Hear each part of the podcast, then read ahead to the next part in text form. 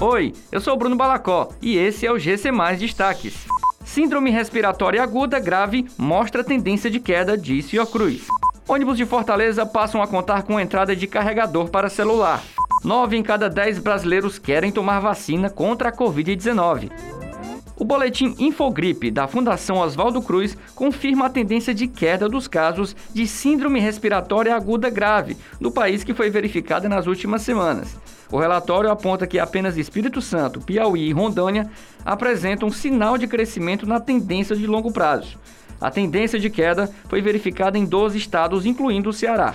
Alguns ônibus da capital já começaram a oferecer para os usuários as entradas USB de carregador para celular.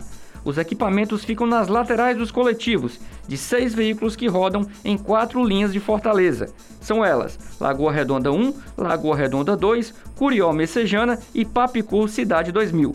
O Sindicato das Empresas de Transporte de Passageiros do Estado do Ceará não informou quando haverá ampliação para mais linhas e veículos do transporte público municipal. Nove em cada dez brasileiros já tomaram a vacina contra a Covid-19 ou pretendem se imunizar. É o que mostra um estudo feito com 173 mil pessoas, conduzido pelo Instituto Nacional de Saúde da Mulher, da Criança e do Adolescente Fernandes Figueira, da Fiocruz.